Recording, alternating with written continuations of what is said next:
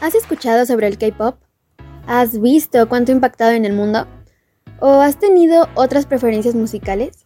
A continuación, con mis compañeras Gabriela Naya, Jimena Castrejón, Alexandra Camacho y yo, su servidora Areli Guillén, les platicaremos sobre el tema.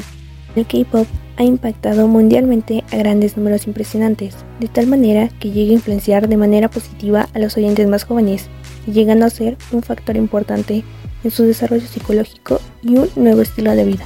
Con el paso de los años, el K-pop trascendió las barreras culturales y lingüísticas alrededor del mundo a través del Hallyu, la ola coreana, e incluso este género musical ha tenido efectos benéficos en el estado psicológico de los jóvenes.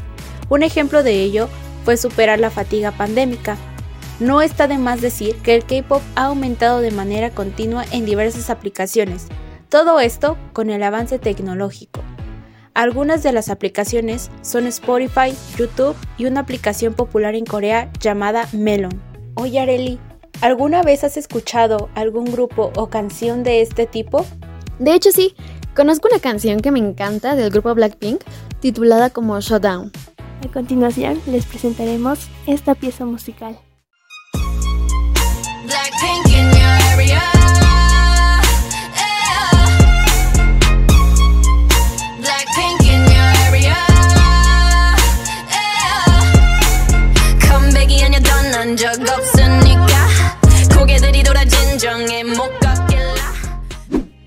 verdad me ha sorprendido la rapidez de cómo interpretan y vocalizan en sus canciones.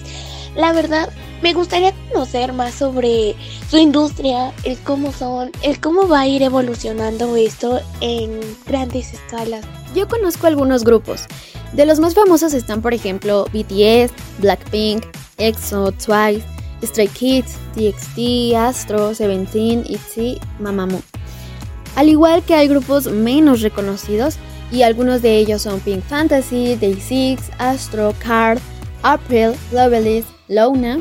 Y también en esta industria cuenta con cantantes en solitario. Por ejemplo, Yu, Somi, Kai, Jessie, Taemin, Wasa, Lehyori, Park Boram, Ailey, entre otros que les podrían gustar.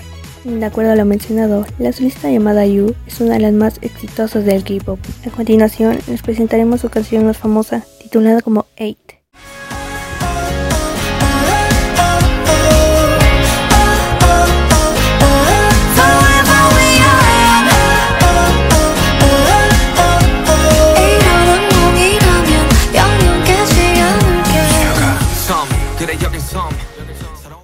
Yo tengo una duda.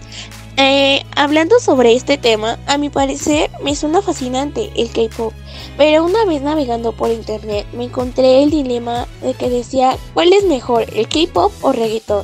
A mi parecer, no debería existir ese dilema, ya que cada persona puede escuchar la música que quiera y con la que se identifique o se ajuste su personalidad. No necesariamente tienes que decidir qué género musical es mejor que otro. Una de las causas de que el K-pop sea un furor es porque la mayoría de las veces son críticas sin argumentos, aparte en América y en Occidente, no es común este género.